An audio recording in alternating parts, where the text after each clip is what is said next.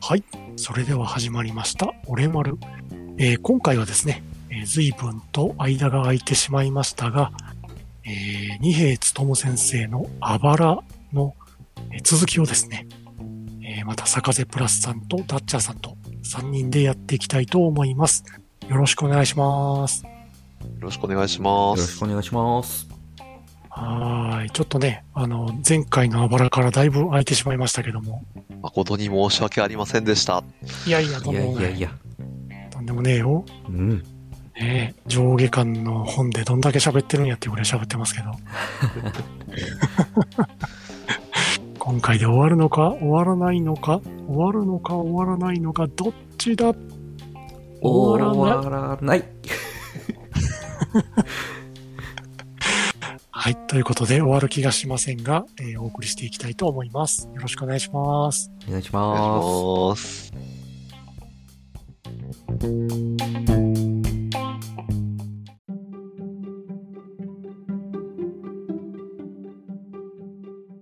はい。ということでですね、えー、二重つとも先生の SF 漫画、えーあばらですね。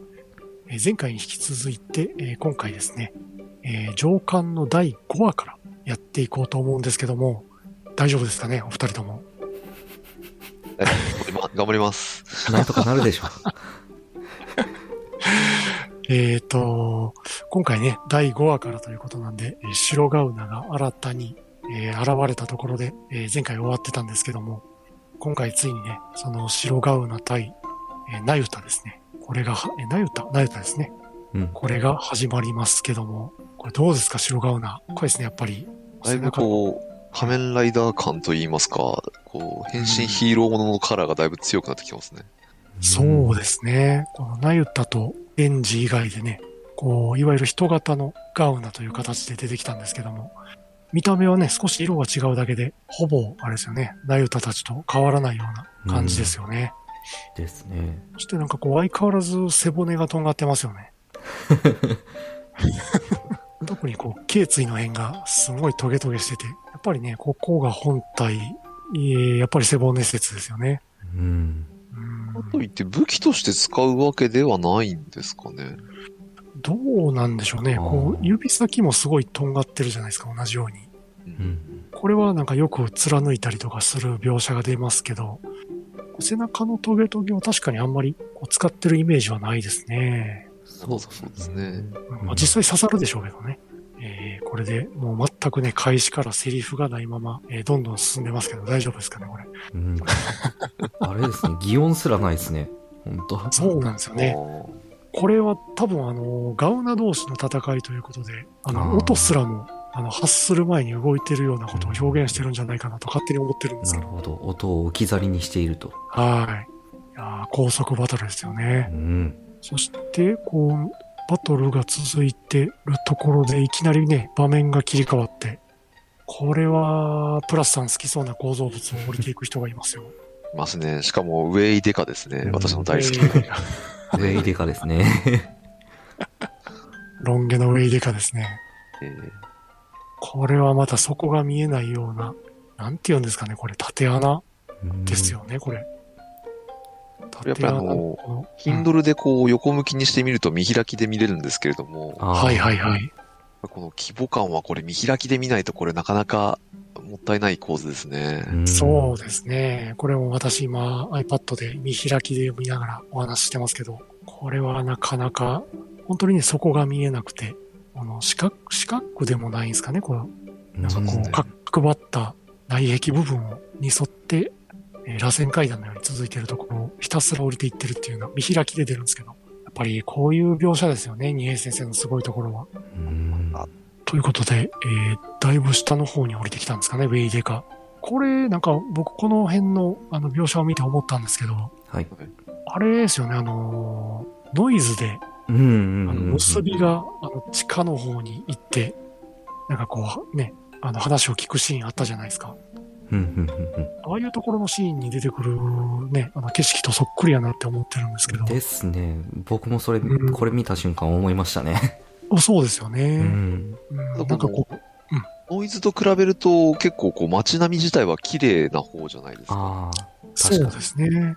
なんかこう看板らしきものも立ったりしてますよね。いや、ノイズの方だと、なんかこう、そこら辺に誰かがクソ垂れ流してそうな感じがありますもんね。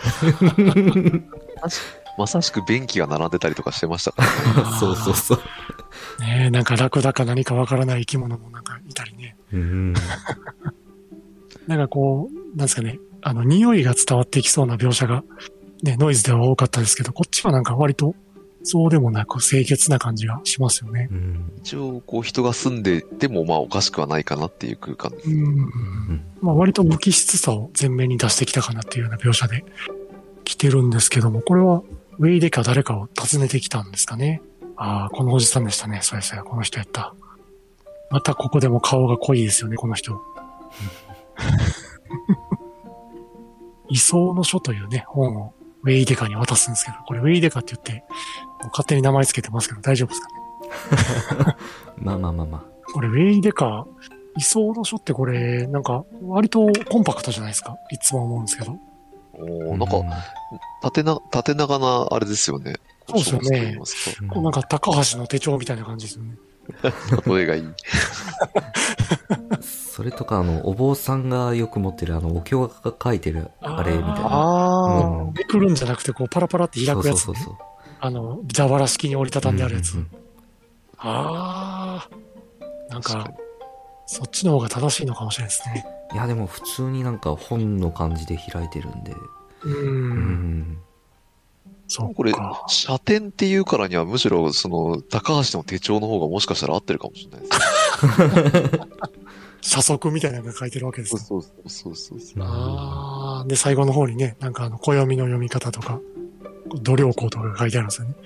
釈迦とか、釈迦とか載ってたりとか、そういうやつ。いやー、ね、古代に実在した企業って書いてますもんね、第四記念のこと。う。うんん。うん、もうこの時点で古代って言ってるぐらいですから、やっぱり1000年、2000年経ってるんでしょうね、これ。うん。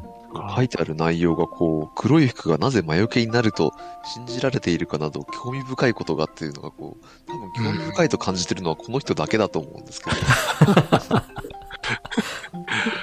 ねえ、この人も顔が濃いですよね。この人顔出てくるのこのカットだけですかね、確か。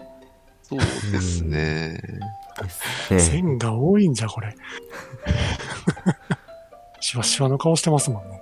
うん書きたかったんでしょうね、この頃は。ねえ、いや、やっぱり前回も言いましたけど、アバラはこう、キャラクターが濃いというか、そうなんかこう、他の二兵作品にはあんまり出てこないタイプのキャラクターがいっぱい出てきますよね。しかもワンカットだけとか。確かに。ねえここで何かをこのウェイデカが手に入れたところでページをめくるとまだ白ガウナとナユタが戦ってますけど、うん。相変わらずあれですね、擬音も何もなく。あで、来たところで、ゴっていうのが入りますよね。本当だ。しかもね、これ手書きじゃなくて、普通にね、ゴって入ってますよね。いや、でもね、これ微妙にこの5の先端が少し膨らんでるんで、もしかしたら手書きかもしれないですね。ほんとや。で、ちょっとあの、濁点のその点々が、こう、ちょ、ちょ、ちょっと曲がってますね。ああ。ほんとですね。いやー、これはナユタが、これは貫かれてるんですかね。うん。貫かれたけど、逆けにど、首筋のあたりを。右手のトゲトゲが武器だったと、こいつは。ああ、うんそうですね。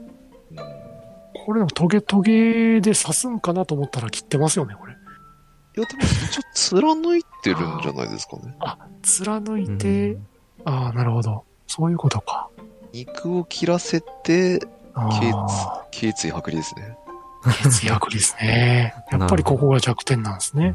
そうですね。うんということで、えー、無事、無事この白ガウナを倒して、ね、あの、ナユタが、あの、地上に出てきましたけど、もう一つね、注目しなきゃいけないんですけど、これ、社食がすでに認識されないぐらいでかく書いてあるんですよ。へえ、おお、あほんとや。本当だ。どどって。多分、多分と、普通にあの。背景かと思ってた。ね、僕も背景やと思ってました。確かにそうですわ。プラスさんに言われるまで気づかなかった、これ。素晴らしいおーね。素晴らしいですね。これはうん、ワンピース超えてますわ。ああ、確かに。なるほどね。5ってされてドって勝ったんですね。うんそうですね。そしてこれ、ナユタが出てきましたけども、倒れてしまいますよね。うんいやーでも、こでの、、あゆたあゆたの顔がいいっすねですか、これ。これ、あゆたの顔かなりこう、うん挑戦的な目をしてますよね。で、こうなんか心電図的なものがまっすぐになってますけど、これ大丈夫なんですかね？死んでますよね、これ。セウトあう で、これお父ちゃんがね、あのー背中を見してますけど、相変わらずこの気持ち悪いお面が背中にぶら下がってますよね。うんそうですね。そして、これは、おーまた、刑事の方に出てきましたね。うんあこの刑事の顔がね、いいんですよ。濃いっすよね、こいつら。なんか、こう、み整ってるあれともまた違う、こう、バランスで持ってきてますよね。うんそうですね。もうかなりワイルドですよね。うん。なんか実在の人物を描いてるんじゃないかなって気がするんですけど、うんああ、モデルを何かいらっしゃるんですかね、これは。もしかしたら。うん理想っていう感じを描いてますよね。うんそうですね。で、これまたね、例の趣味の悪い携帯を持ってますよね。木島くんですね。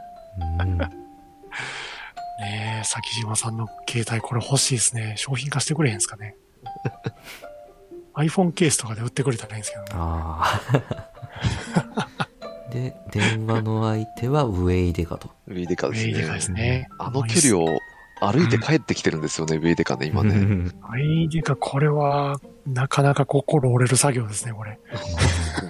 いや、ここでね、あのー、崎島さんたちにガウナのね、存在がこういうものだよっていうのがついに知らされるわけなんですけども、ね、それまではなんかこう、絵本のおとぎ話みたいな扱いでしたよね、ガウナって。うんまあ、それが実際にいて、で、このゴーサ病を最終的に食べるらしいという、ね重要ワードが出てきますよね。うんいやもう本当ね、ここのページ、あの、確信に迫るセリフだらけなんですよね。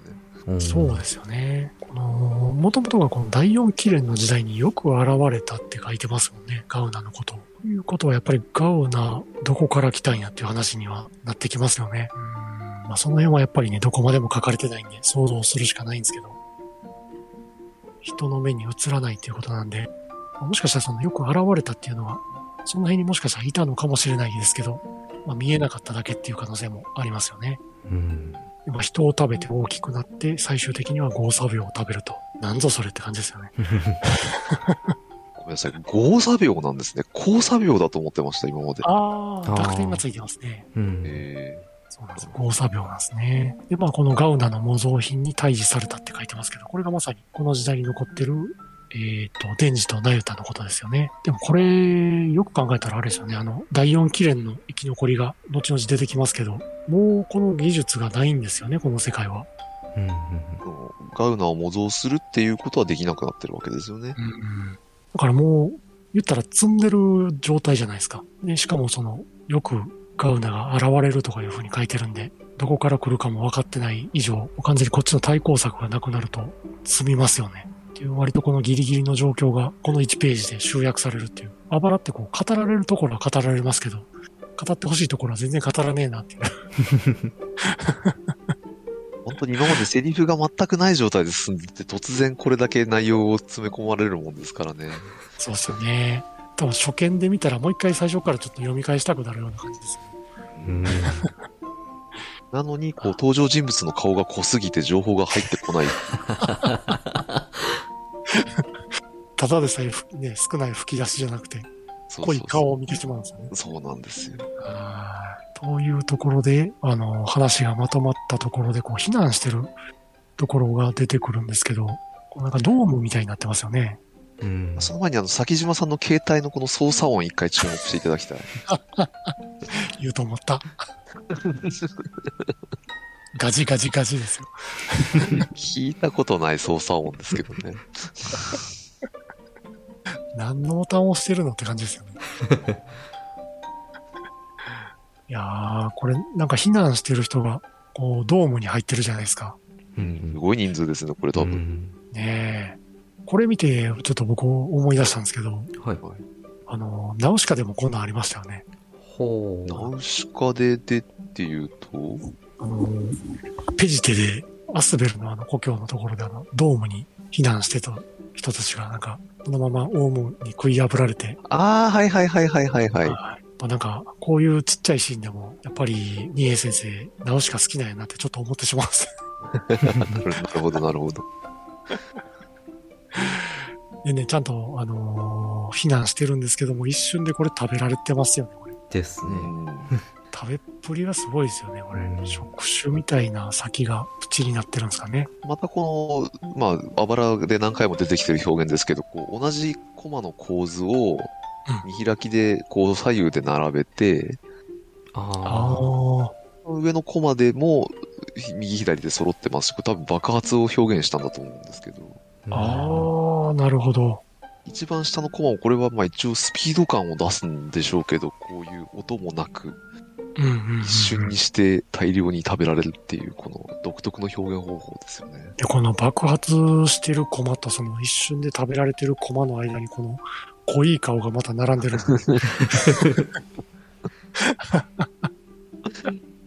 目、目がちっちゃいんですよ、みんな。ああ、確かに。だからなんかこう、なんてなんですかね。こまあ、印象的な顔だなっていうね。ちょっとあれですよね、あのーちょっと変えて書いた、えー手前からトグサ、斎藤、パズみたいな感じですかね。っていうか、このあの、いっぱい人が食われてる手前のこの 3人の この構図、あれじゃないですか。あの、オタクくんさ、みたいな。あの、よくネタにされるワニマのあれに見えてきて。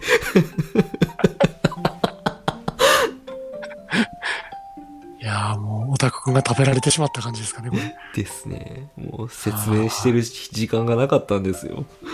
ねえ、まあそれぐらいみんな口開いてますからね、ポカーンって。うん 一瞬で食べられてしまって、そしてこのドームの上に、ね、ページをめくったら、ガウナが相当でかくなってますよね、これ。うんここから6話。次のページ、あ、6話が始まるんですかね。えーと、そしたら次6話ということで、またね、顔の長いお父さんが出てきましたけど、はい。これあの、休止状態の白ガウナにってこう表現してるじゃないですか。これは、何なんですかね？この休止状態っていうのはこの、この次ページめくったらこう交差秒の前で、こう眉みたいになってるじゃないですか。うんうんこれやっぱある程度食べたらこう大きくなるためにちょっと、なんかこう、なんですかね、眉みたいになって、でっかくなって、で、また動いてみたいな感じで、繰り返して大きくなっていくんですかね？これもしかして。うんうんで、これ、これ、休止状、ん？あれ？停止状態になってますね、これ。あ、ほんまや、これ休止じゃない、停止ですね。あこれーあ、本当だ。誤食なのかな？いや合ってるあーでもこれは、これは、うん、なんかこう、使いそうな用語ではありますよね。うんあえてのそういうあれですかね。は二平先生ならやりかねない。やりかねないですね。まあまあ、体が止まると書いてますから、そのものズバリではありますけどね。うんうん確かに。うん白ガウナに対して慶評武将が攻撃したんですね。うーん。このなんか、慶評武将のこう、役割がよくわからないですよね。うん。なんか結構調査のイメージだったんですけど、攻撃能力があるんですね。ねなんかこう、警察的な機構かなと思ったら、あれですかね、あの、プラスさんがちょっと一時好きやって言ってたあの、ヘリを持ってたりするんで、ああ。はいはいまあ、はもしかしたらちょっと軍隊的な行動もするのかもしれないですけど。うんでね、これページをめくると、これまた見開きで、合作秒をバックに、またえらいでっかいのが出てますよね、これ。い。うん。うんこれは大解消ですか？まあ確かですね。霧の中はどうなっているって言ってますから、これはね、あの、周りに広がってる雲っていうか霧みたいなのも、この白ガウナから出てるんですかね、もしかしたら。うんいあ、合作病の直前で停止したまま質量を増やし続けていますって言ってるんで、これが停止状態っていう感じなんですかね。うん。これ、ナユタも回収班ごと行方不明っていうのは、これは、この爆発の近くにいたんですか、ナユタは？どうなんですかね。この前の、この白ガウナとの戦いの後で、あれですかね、このアユタと、アユタがこう、えっと、ー心電図みたいなのがピーってなってるじゃないですか。はいはいはいはい。だからこう、アユタ越しに追跡してたのが、お追いかけられなくなったのかなと思ったんですけど、ロストして、ってことはうん戦ってた白ガウナとこの食った白ガウナは別ってことですか？戦ってた黒が、白ガウナは、これでも頸椎をこうやってるんで倒せてるんじゃないかなと思うんですよね。もう一体いるって言ってた方なんで、うんその倒した方は。ねだから一体は倒したけど、一体はこう、順調に、人間を食いながらでかくなっていってたっていうことなんですかね、これは。うんいやーで、このアユタの回復を急がせろって言ってるんで、こう、アユタを回復させて、アユタとまたリンクを戻そうとしているような場面になるんですかね。うん。しかし、このお父さんは黒目しかないですね。そうですね。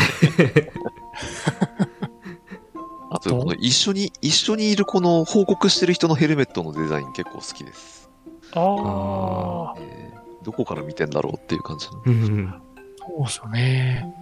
これ、なんか、あの、たびたび、あの、脱線して申し訳ないですけど、あの、漫画版のナウシカの手話の墓地で、こう、働いてたはいはいはい、お坊さんたちね。お坊さんたち、あれの人たちのあの顔の前にこう、布を垂らしてたじゃないですか。あの、目が異様に離れてるその間を埋める布ですね。そうそうそうそうそう。なんかこう、そういうのを思い出させる感じがするんですけど真ん。中ので、この並びがってことですね。はい。あかんな、ちょいちょいナウシカが出てきてしまいます。まあ、そのうちやりましょう。このお父さん、ユパ様扱いになるはずなんですけど、全くユパ様のかすりもしないですね。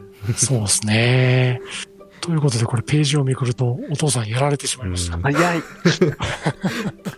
早いなしかもこれやった人を見てください。背中に剣罰って書いてますよ。うん。誰だ パーンです。お父さん一瞬でやられましたね。っていうか、打ちすぎでしょ。倒れてまだ撃ってますよ。うん。これ、剣罰っていうのは、これ、軽兵武将の装備ってことですか？これがね、全く語られないですよね、これ。うん腕がも、腕がなくなっちゃってるの？いや、これ黒で潰れてるだけかなと思ってるんですけどね。あれ？娘はどこに行ったんだ、行ってたんだっけ？娘は、えー、娘どこ行ってたんかな？工藤くんはどこって言って以来出てきてなかったんだ。あ3話の最後に。あ、そっかそっか。じゃあ、あれか、腕が見えてないだけで、うんうん。あでもなんか、ファンアートでなんか、なかったでしたっけ？片腕が描かれてないっていうの。片腕が書かれていない。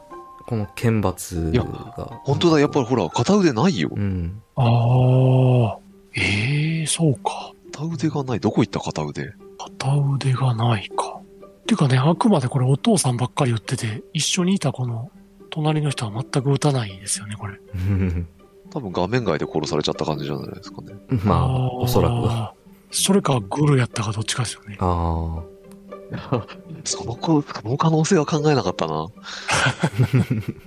内通者というか。え、だってこれ完全娘の単独行動ですよね、これ多分。ああ。あ、まあまあ、そうですね。場面的に言ったらそうですね。ああ、まあまあ、いきなり娘が現れて、隣の人もびっくりして、うん。こ手がね、どうしようみたいな感じで止まってますけど。れはもう少し、あれですね。そうですね。読み込まないといけないですね。まあ読み込んでも。出てこないですけど。はい。というところで、この軽減量に、うん出方がやってきましたね、これ。そっか、これは軽兵じゃなくて、軽減量の装備が剣罰か。ああ、そうか。あそうですね。軽兵部署はこの先島とかのところですもんね。うん。これね、あの、軽減量に来た二人を乗せてたと思われるこのヘリが、あの、最初のコマに書いてあるんですけど、うん。はい。このヘリのお尻にちゃんと軽兵部署って書いてますね。あ、本当だ。だ。やっぱりこの、軽兵武将のヘリはこのモコモコしたこの、なんか、うん目がいっぱいついてるみたいな感じのヘリなんですね。うんうん。。ねえ。なんか、このアングルで見るとオウムみたいな感じですよね。確かに。どうしてもナウシカにつなげたくなってくるおじさんがここに。確かに。ナウシカはいいぞ。ということで、この屋上から、えー入るんですけど、ね、物騒ですね。関係者以外立ち入り禁止、当方即射殺ありって書いてある、ね。即殺権ありって書いてあるんですね。勝手に入ったら殺すぞらって書いてる感じですかね。いや、これ入っていった方がいいですけど、ウェイデカが早速見つかるっていう。そしてページをめくるとウェイデカ、えーシスですね。まあ、一応働きはしたんで、あの、大往生だったんじゃないでしょうか。そうですね。これ、ウェイデカを倒し、あの、殺したやつのうん、ヘルメットのその外形はそのさっき言ってた、その形のと似てるんですけど、うんはいはい。多分レーザーの射出口らしきパーツはまた別でその向けでついてるんですよね。うんああ、左目に当たるような感じですかね、これ。でそこからレーザーが出てるっていうのはちょっとちょっとコマ的には見にくいんですけど、奥の方で見ると、顔からビーム出てるんですよね。うんああ、本当や、パシュって言ってる。まあ、これが即殺剣ってやつですかね。うーん。恐ろしい。で、恐ろしい。ページをめくっていくと、タドホミも右足をやられるっていう。ああ、あ本当だ。こうしてみると、軽標部は目からビームなんですかね、みんなね。あ、ああ、本当ですね。いやごめんなさい、け軽減量か。軽減量は目からビーム。どうしても軽減量と軽表武将がどっちだっけってなっちゃいますね。っていうのも、軽減量の減って目っていう字を書くんですよ、実う際。んああ、はいはいはい。で、目なのかなと思ってて。うあん。あ、なるほど。まあ、だけど、あれか、剣眼師の、あの、娘は銃持ってますね。うんあまたこの短い銃が、ああの、あれですね、ブラムに帰ってきた感じがしていいですね。あ、ああ、いいですね。ブラムとか、バイオメガねか。バイオメガでもそうですね。ええー、こういう短い銃好きですね。うんというところで絶対絶命に追い込まれたところを助けに来ますね。ー、このボタンかっけー。ケースね、この助け方は、あの、シンジ君を助けに来たミサトさんみたいな感じですね。そっちなんだ。そしてこれ二人でね、この部屋の中に入っていきましたけど、思いっきりこれはあれですね、あのーデンジ君がコンクリ固めにされてたとこですよね、これ。これ多分画面の反対側には例のこう、上り階段があるわけですよね。ああ、ありましたうね。んね、芯が、長い長い芯がぶっ刺さってますけど、これを抜いたところで、と、あ、場面が切り替わって、ナユタが回復するんですかね。んあ、あゆたが回復するの？あ、ああアユタか。ごアユタめんなさい、ごめんなさい。あいたがうん意識が戻ったかと思うと、なぜあ、か白ガウナに。本当だ。ここから白ガウナになってるんですね。うんそうなんですよね。これが何なのかなと思うんですよね。あれなんですよね。アユタとナユタは、あの、それぞれデンジと一緒で、あの、埋め込まれてるはずなんですけど、うん黒ガウナの元みたいなやつは。うんだからもしかしたらその、なんですかね、埋め込んでからこう何か処理をして、うまいことをしないと黒ガウナにならないのかなとも思ったりしたんですよね。うん。まあおーおそらくはそういう感じなんでしょうね。うん。だから、危ういそのバランスの元に成り立ってるみたいな。うんうんううんん。で、まあここでバランスを崩してしまったのか、アユタがめでたく白ガウナ化してしまうと。めでたくね。なんだこの数値はって言ってるぐらいから、なんか異常な数値が出てるんですよね、多分。うんねえ。しかもやっぱりこう、あの、ナユタじゃない、アユタの、あの、頸椎あたりからこの白い触手が伸びてくる描写があるんで、うんやっぱり本体は背骨と。背骨と。うん 武器の種類はナイウタに近いんですかね、この、ああ。なんかこう、細長いもので切るみたいなイメージ？うんうんうん。この触手みたいなもので、こう遠慮なく切ってますよね。でもこの、もともとがね、このアユタが、こう、暴走しがちだったので、これにね、白ガウナの力が加わってしまってどうなるんだって感じになってきますよね、ここから。あれ？ちょっと待ってん？私が勘違いしてるな、これ。ん？はいえーっと、アユタは、はい。アユタはナユタとリンクしてた、うん通信機的な役割のやつですよね。そうですね。あの、車椅子に乗ってたやつですね。で、そいつが白ガウナとしてここで覚醒すると。んそうですね。ですね。あゆたは多分以前リンクが切れたままなんで、行方不明の状態のままだと思うんですよ。うん。はいはいはいはい。で、ここであゆたをえー回復させて、リンクを復活させて、また、なゆたを動かして、あの、白ガウナに向かわせようとしているところだったんですけども、ここであゆたがまさかの白ガウナがするという。うんでここで、あのーまあ、出てきたアユタが、うん人をぶった切って、で、人間たちが、その研究所の人が逃げるじゃないですか。はいはい。で逃げるひ、逃げようとする人をさらに首を飛ばして、この後その逃げる人たちのセリフを真似するんですよ。ああ。はいはいはい。本当うわーだ。ってやつですね。うん。これは、アユタはアホの子になってます？あゆたは多分ですけど、もともとそのガウナを埋め込まれた後に、あのーまあ、歩けないような状態に多分なってたと思うんですよね。はいはいはい。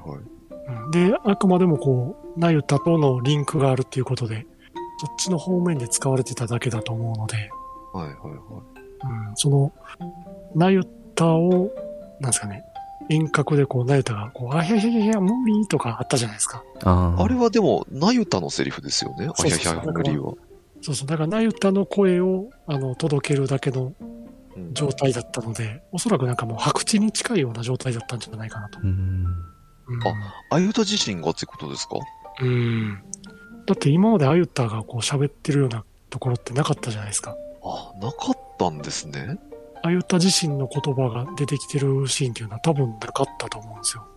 はあ、はあはあはあ、いや、ん私てっきりこれアホの子がまた一人増えたのかと思ったんですけど、ああ、じゃあもともとアホの子だったと。アホの子というかもう多分自我がほとんどないような状態だったんじゃないかなと。あ、そういうことか。うん。理解しました。で、ここでガウナが目覚めて、白ガウナが目覚めてしまったところで、こう、なんですかね。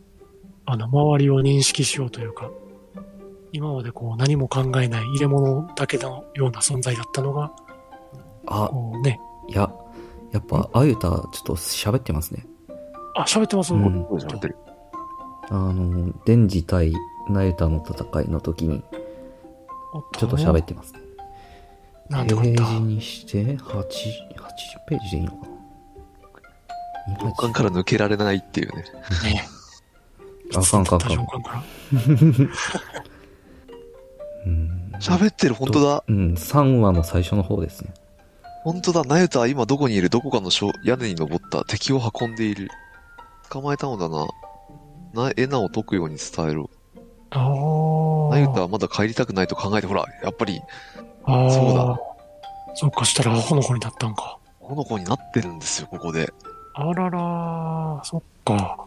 だからやっぱり、ガウナ化すすると、人間性がなくなってしまうんですかね。うん。っていう形なんですかね。うん、まあまあ、よく考えたら出だしの、っていうか見てくださいっていう人も、あれですもんね。まあまあそこまで言うまでもなくなんかズバッと死んでましたけど。うん、ぱりこう人間ではなくなるところ、プラス、あれですよね。今までこうガウナ喋ってなかったですよね。うんう。うんん。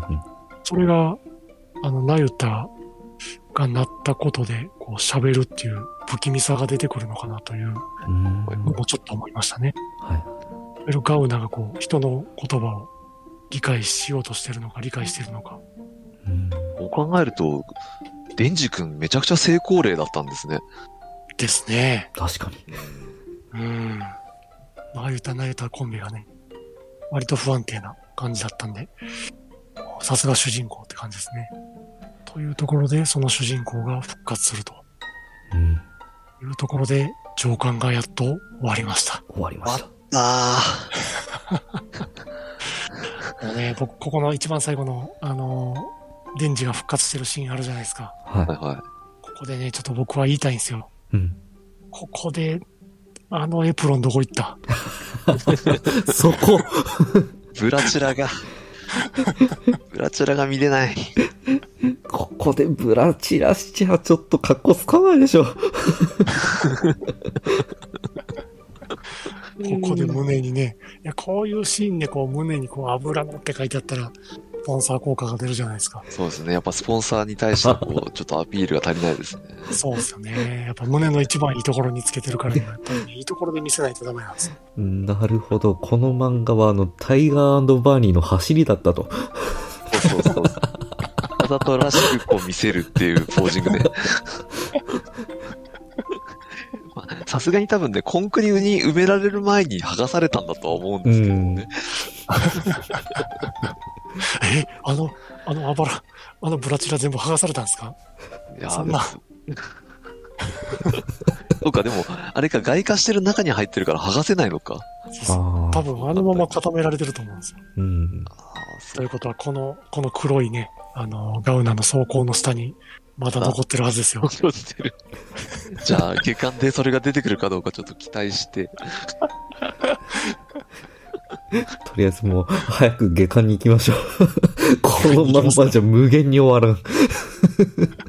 どんだけ喋っとんねんって感じですね。本当に。本当にすいませんね。いいえ。はい。ということで、下巻に行きますか。はい。はい。